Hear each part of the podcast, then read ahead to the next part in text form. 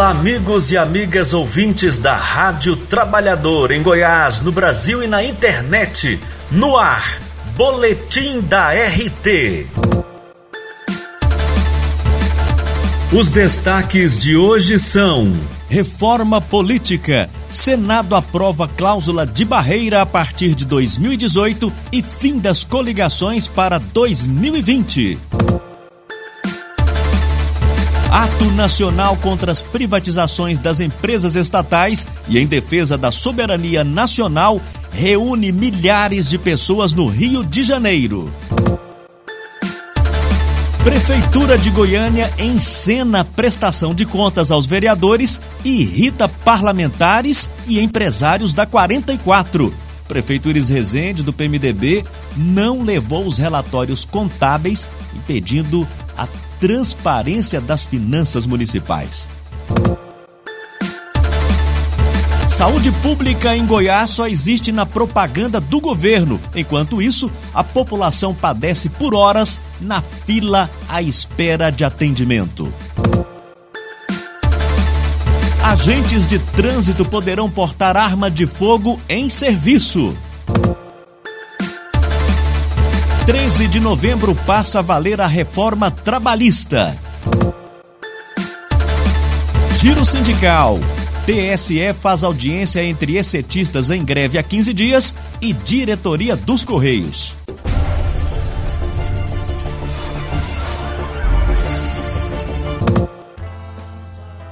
Senado aprova cláusula de barreira a partir de 2018 e fim das coligações para 2020. Confira as informações com o jornalista Gesiel Carvalho, da Rádio Senado. O Senado aprovou ontem a proposta de emenda à Constituição, a PEC 33, de 2017, que cria, a partir do resultado das eleições de 2018, cláusulas de desempenho eleitoral para que os partidos políticos tenham acesso ao fundo partidário e ao tempo gratuito de rádio e televisão. Essa proposta também acaba com as coligações para eleições proporcionais para deputados e vereadores, nesse caso a partir de 2020. Para falar sobre essas mudanças, nós vamos conversar agora com o senador Humberto Costa, do PT de Pernambuco. Senador, bom dia. Bom dia, Gesiel. Bom dia a todos os ouvintes da Rádio Senado. Senador, é, a proposta foi aprovada aí é, pelo Senado, a proposta que cria, a partir do resultado das eleições de 2018, cláusulas de desempenho eleitoral. É, qual a sua opinião a respeito do assunto, senador? Bem, eu acho que é algo necessário que já deveria ter sido implantado no Brasil há algum tempo. E eu acredito que, embora tardiamente, mas vem para é, fortalecer a democracia no país. É inviável que em um país existam, como há hoje, quase 40 partidos legalmente organizados, com acesso ao fundo partidário e a tempo de televisão, o que faz com que muitas vezes esses partidos se transformem em legendas de aluguel, sendo negociados em cada eleição e, ao mesmo tempo, criando verdadeiras burocracias que usufruem dos recursos do fundo partidário. Além do mais, a grande quantidade de partidos que há hoje dificulta fortemente a governabilidade que os governos precisam ter e, como tal, vivenciamos hoje esse chamado presidencialismo de coalizão, que em verdade tornou-se inviável para quem quer que seja que esteja à frente da presidência da República. Então, essas medidas vão contribuir para a redução do número de partidos, vão contribuir para que esses partidos cada vez mais procurem é, ficar mais claros do ponto de vista político e ideológico, e eu acho que ganha a democracia no Brasil. É pena que o fim das coligações só venha acontecer em 2020. O ideal era que acabassem logo agora. Com relação à questão das coligações, é, senador Humberto Costa, essa questão das coligações também é, pega muito com relação aos partidos que acabam se juntando porque é, individualmente não conseguem quociente eleitoral e muitos, de, muitos desses partidos temem aí que com o fim das coligações é, a vida dos partidos menores seja prejudicada. Bem, eu, eu acredito que não, porque a Câmara é, rejeitou uma proposta que foi aprovada pelo Senado, que era a criação das federações, Mas eu acredito que depois das eleições de 2018 esse tema pode ser retomado. Qual a diferença entre as coligações e as federações? As coligações existem apenas para o período eleitoral. Passada a eleição, cada partido segue a sua vida sem nenhum compromisso político, ideológico entre si. Mas a federação, ela exige que, pelo menos durante aqueles quatro anos, aqueles partidos que se aglutinaram para disputar a eleição é, defendam o mesmo programa, tenham o mesmo é, posicionamento e estejam organizados na mesma estrutura. Então, evita não é, esse, esse processo que existe apenas durante a eleição. Às vezes é muito comum dois partidos se coligarem, vencem a eleição e no dia seguinte ao pleito já um é oposição e o outro governo. Então, essas distorções eu acredito que com a federação podem ser solucionadas sem gerar prejuízo para nenhum partido que mesmo dentro da federação terá seu espaço próprio de organização. Senadores adiam para o dia 17 a decisão sobre o afastamento do senador Aécio Neves. Vale lembrar que o Supremo Tribunal Federal vai julgar o caso no dia 11 de outubro. Confira as informações com a repórter Paula Groba, da Rádio Senado. Os senadores aprovaram por 50 votos favoráveis e 21 contrários o adiamento para 17 de outubro da análise do Senado do afastamento do senador Aécio Neves, do PSDB de Minas Gerais. Aécio foi afastado das funções parlamentares após decisão da primeira turma do Supremo Tribunal Federal por três votos a dois. Na semana passada, um requerimento de urgência para a votação do caso foi aprovado em plenário, mas, nesta terça-feira, partidos como o PSB, PT e Rede Sustentabilidade apresentaram novos requerimentos pedindo o adiamento da votação no Senado até que o STF decida se a Casa Legislativa pode ou não dar aval a medidas cautelares contra parlamentares. Um julgamento do Supremo sobre a questão está marcado para o dia 11 de outubro, segundo anunciou a presidente do STF, ministra Carmen Lúcia, em reunião com o presidente Eunício Oliveira. Ao avaliar o resultado pelo adiamento da votação no Senado, Eunício declarou que os requerimentos apresentados eram cabíveis e, por isso, os colocou em votação. Estaremos dando, talvez, espero eu, uma oportunidade para que a própria Suprema Corte, em seu poder de autotutela, revise por meio do pleno uma decisão adotada por uma de suas turmas. Membros do PMDB, os senadores Romero Jucá de Roraima e Jader Barbalho do Pará foram contra o adiamento da votação do caso no Senado.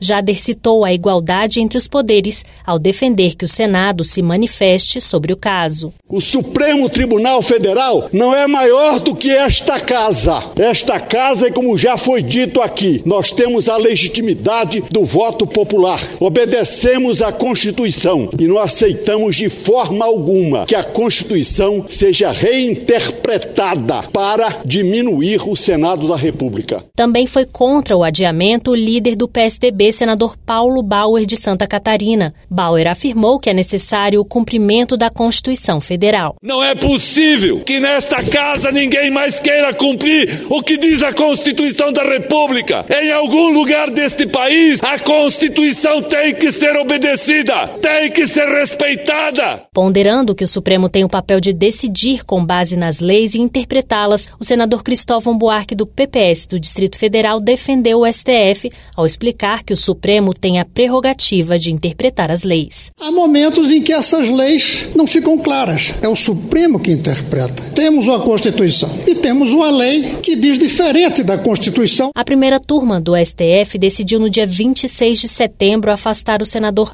Aécio Neves do mandato e o recolhimento domiciliar do senador durante a noite. A decisão foi baseada em medidas cautelares previstas no Código de Processo Penal. Aécio Neves foi denunciado pela Procuradoria-Geral da República por obstrução à justiça e corrupção passiva. Da Rádio Senado, Paula Groba.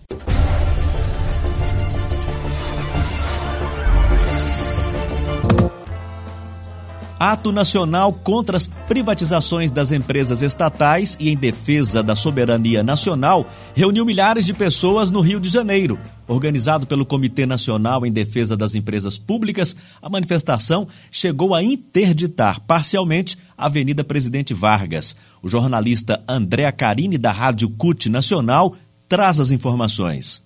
Aqui participaram várias categorias de trabalhadores dessas empresas, como Eletrobras, como Petrobras, Casa da Moeda, os portuários, bancários, defendendo os bancos públicos, os urbanitários, os eletricitários, enfim, várias categorias e movimentos sociais também, como o movimento atingidos por barragens, o MST, o Movimento dos Trabalhadores Rurais Sem Terra, enfim, várias outras entidades vieram aqui defender o patrimônio brasileiro. Amanhã dessa terça-feira começou com bancos fechados, com trabalhadores aderindo a paralisações que, enfim, fecharam agências bancárias, fecharam, por exemplo, também a Companhia Docas do Rio de Janeiro e, e, várias outras empresas estatais, trabalhadores que participaram, que participam dessa manifestação, que defendem as empresas públicas também. Por volta de 10 horas da manhã, esses trabalhadores que eu acabo de dizer aqui da Companhia Docas fizeram uma manifestação e logo seguiram para a frente do prédio da Eletrobras, que fica na Avenida Presidente Vargas, no Rio de Janeiro, no centro do Rio de Janeiro, para a concentração do ato. O ato seguiu em passeata pela Avenida Rio Branco até a frente do prédio da Petrobras. Petrobras que ontem completou 64 anos e que também está na mira das privatizações de Michel Temer, para um grande ato que durou até as 4 horas da tarde. Eu vou conversar com Wagner Freitas, que é presidente nacional da CUT. Wagner, o Rio de Janeiro, o centro do Rio de Janeiro, mais uma vez, ficou lotado de manifestantes, de trabalhadores que vieram defender o patrimônio nacional, vieram defender a classe trabalhadora, vieram defender o Brasil, né? Como é que você avalia esse ato? Um ato legal, muito bem realizado, eu acho que a gente está conseguindo despertar a sociedade brasileira para se autodefender. O ato nosso é pela soberania nacional. Soberania nacional significa defender as nossas riquezas, defender os nossos empregos, defender a nossa economia, é, defender um futuro melhor para os nossos filhos. As pessoas têm entendido isso, né? Não é só uma discussão de não privatização. Na realidade, é mais que privatizar o que esse governo faz. Ele entrega a soberania nacional, ele entrega a água ele entrega a energia, ele entrega o petróleo, ele entrega os empregos todos para os estrangeiros e a preço de banana, né? Então o que está sendo feito é um sucateamento da esperança do povo brasileiro. O ex-presidente Lula esteve no ato e discursou pela defesa dos trabalhadores, disse que a Petrobras não pode ser vendida porque é dos brasileiros e também comentou sobre a perseguição que vem sofrendo. Na última pesquisa realizada pelo Instituto Datafolha, Lula ganha de todos os candidatos a presidente em todos os cenários.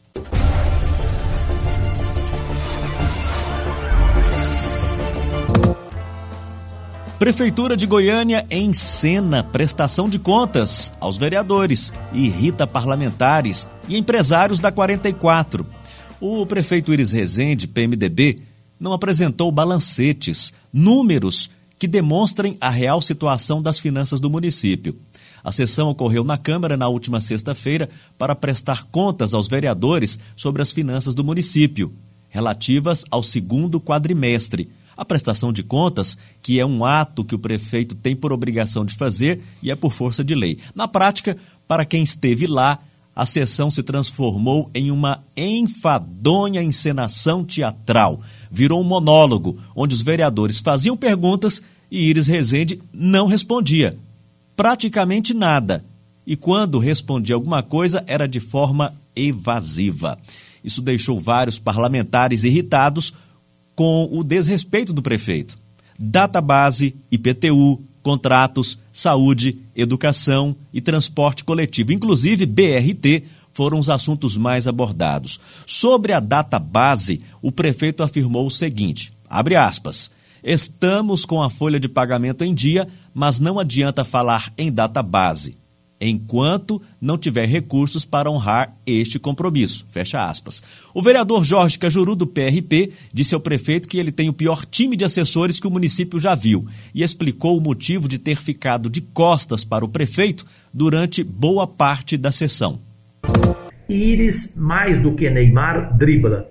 Logo, driblou e não respondeu rigorosamente nada. Fiquei de costas por dois motivos. Porque O prefeito Iris Rezende está de costas para os servidores municipais em todos os sentidos e principalmente no que tange ao descumprimento de algo que é constitucional, que é a data base de maio dos salários dos servidores municipais, em especial na educação, na saúde e de um modo geral. Lei se cumpre, ele não está cumprindo. Portanto, ele está de, de costas, totalmente de costas para os servidores municipais, está de costas, literalmente, para a saúde municipal e está de costas para milhares de diabéticos, alguns centenas que estão sem a bomba de insulina.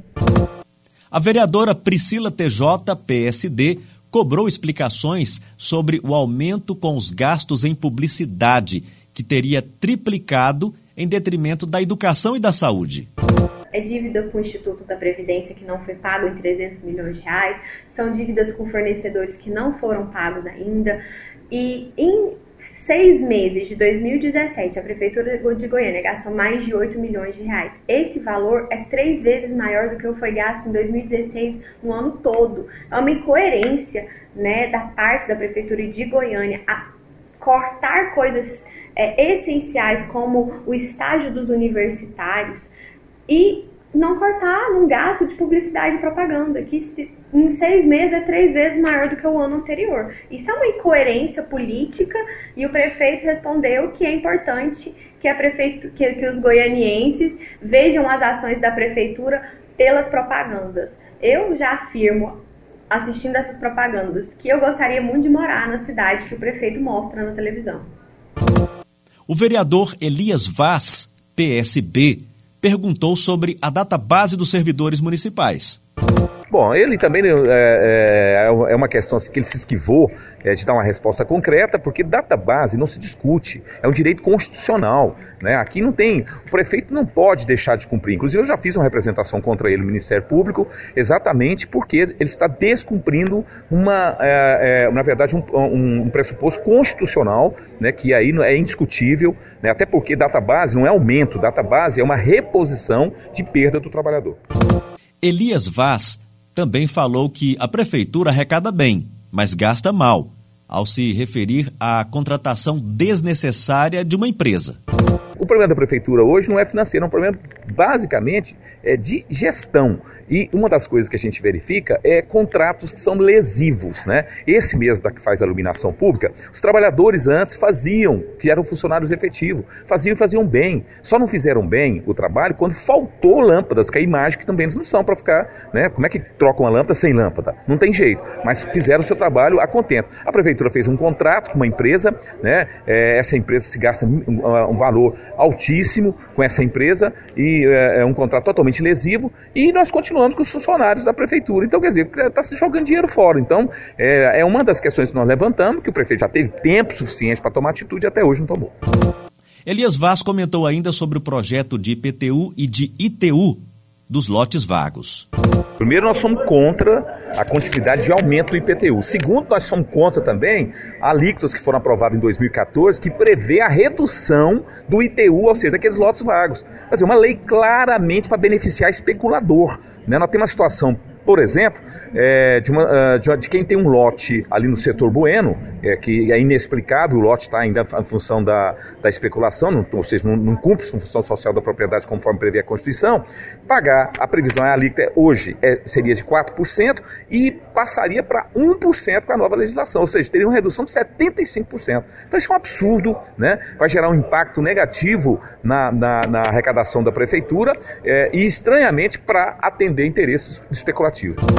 Pois é, mas não foram só os vereadores que ficaram irritados com a prestação faz de conta da prefeitura. Vários lojistas da região da 44 que estavam presentes nas galerias, eles também ficaram decepcionados e saíram em protesto, gritando palavras de ordem, pedindo que o prefeito respondesse de forma direta e transparente aos vereadores sobre o que ele, o prefeito, iria fazer pelos comerciantes que pagam impostos e que se consideram prejudicados.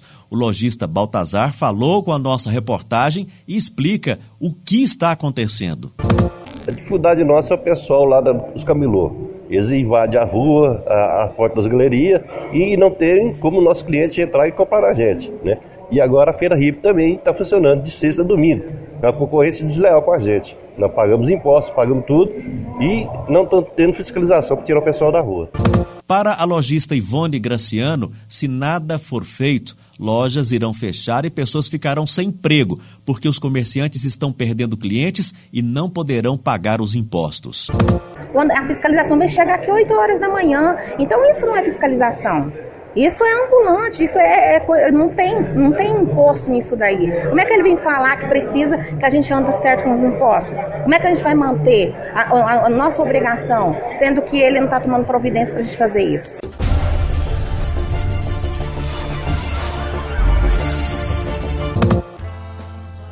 Saúde pública em Goiás só existe na propaganda do governo. Enquanto isso, a população padece por horas na fila à espera de atendimento. Quem precisou de atendimento nas unidades de saúde pública da região metropolitana de Goiânia nesta semana, mais uma vez, novamente comeu o pão que o danado amassou como se diz aí na gíria popular. No Cais de Campinas, houve a denúncia de que só havia três médicos atendendo quando deveria haver nove profissionais. Além disso, o setor de triagem não funcionou e pessoas em estado grave tiveram que aguardar por até 10 horas na fila foram registrados, inclusive, vários casos de desmaios entre os pacientes. A população está indignada com a Prefeitura de Goiânia, que fechou o cais do setor Urias Magalhães para a reforma e disse que o prazo seria em torno de seis meses. Já se passaram mais de dois anos e meio e a unidade ainda não foi reaberta, prejudicando o atendimento de toda aquela região. Sem conseguir dar um atendimento digno à população, que fica aguardando por horas nas UPAs, que são unidades de atendimento de emergência, a prefeitura avisou que o cais do Jardim América também está fechado para reforma. Além disso, a secretária de Saúde avisou que vai fechar o cais do Jardim Guanabara 3 para a reforma. A falta de planejamento da prefeitura ao sair fechando as unidades fez com que a população e trabalhadores do cais do Jardim Guanabara 3, em Goiânia, fizessem um protesto contra o fechamento daquela unidade, que vai deixar toda a população da região sem atendimento. O protesto ocorreu durante o período matutino na última segunda-feira. A população e trabalhadores temem que o cais seja fechado para a reforma e não seja reaberto, como já aconteceu em outra unidade, a do setor Urias Magalhães. A presidente do Sim de Saúde, Flaviana Alves, explica o motivo da manifestação. Mais uma vez, a população sofre é, se fechar o Cais Guanabara para reforma. Porque nós já vivemos essa história na, em Goiânia, do fechamento de cais para reforma, exemplo do Urias Magalhães, que já vai para mais de dois anos fechado. A população já tem que sair dali para outros locais distantes. A mesma coisa acontecerá no Cais Guanabara.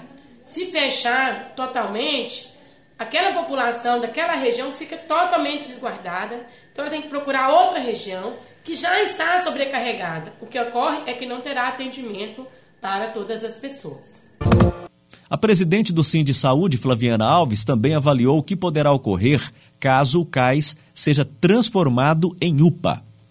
A UPA, é a característica dela é a urgência e emergência. Hoje, ali no Quais Guanabara, nós temos atendimento ambulatorial, temos atendimento da urgência e temos o atendimento das estratégias de saúde da família. Então, transformando ali numa UPA, fica apenas serviço de urgência e emergência. Então, acaba deixando de estar reunido no mesmo local um serviço que facilita para os usuários, né?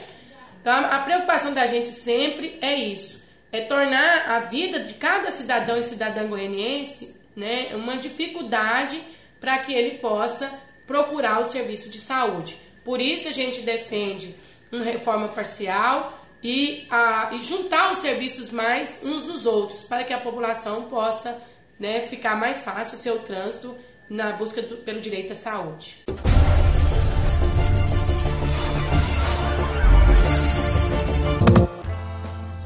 Agentes de trânsito poderão portar arma de fogo em serviço. O Senado aprovou e a Presidência da República deverá sancionar a lei que permite que estes profissionais possam trabalhar armados. Os agentes terão que passar por curso de capacitação e avaliação psicológica. O município deverá criar uma corregedoria e o prefeito local deverá autorizar o serviço armado. Para a presidente do Sindicato dos Agentes de Trânsito em Goiânia, Sinatran, Andréia Gonçalves de Melo, o agente de trânsito também é vítima da violência urbana, inclusive da violência gerada no trânsito. Andréia relata o caso de um vídeo que circulou no WhatsApp em que agentes de trânsito de Goiânia presenciaram um homem atirar em uma mulher na Avenida T6 e nada puderam fazer. Então, o agente de trânsito, a partir do momento que ele estiver armado, lógico que com todas as condições observadas, com certeza ele vai poder é, exercitar o seu direito de legítima defesa, bem como o direito de legítima defesa de terceiros inocentes, né? Para a presidente do Sinatran Goiânia, Andréa Gonçalves, a falta de condições de trabalho da SMT Goiânia é um problema de gestão. Infelizmente, a SMT hoje vive uma situação bem precária, né? É, eu percebo que talvez falte um pouco mais de profissionalização na gestão dessa pasta, né? De pessoas que sejam mais técnicas e que consigam realmente dar uma resposta um pouco mais rápida para que as condições de trabalho sejam realmente efetivadas. Tanto é que ontem, tanto é que estava faltando até bloco de notificação. Chegou ontem, ontem à tarde chegaram os blocos, né? Então, assim, são situações que, que revelam, eu, no meu entendimento, uma falta de administração adequada. Né? A SMT ela, ela tem a receita própria, né, que é a receita decorrente das notificações de infração de trânsito, então ela pode se autogerir. André Gonçalves ressalta que a infração de trânsito coloca em risco a vida das pessoas e destrói famílias. Alguém, um motorista, cometeu uma infração de trânsito. Infração de trânsito essa que gerou um ambiente de risco onde aconteceu e onde acontece os acidentes e os atropelamentos. Então, a observância da legislação de trânsito é extremamente importante, porque se nós conseguirmos ter esse respeito, as mortes cairão. Giro Sindical. Servidores municipais de Porto Alegre decretaram greve geral em assembleia com mais de 3 mil trabalhadores contra parcelamento de salários e por melhores condições de trabalho.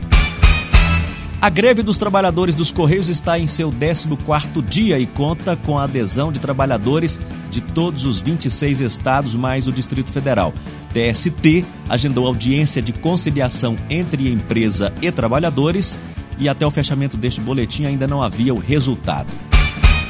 O boletim da RT de hoje fica por aqui. Obrigado a você, obrigado às emissoras parceiras, à Rede Abraço e principalmente ao nosso ouvinte que nos acompanha pelas redes sociais. Tchau, tchau.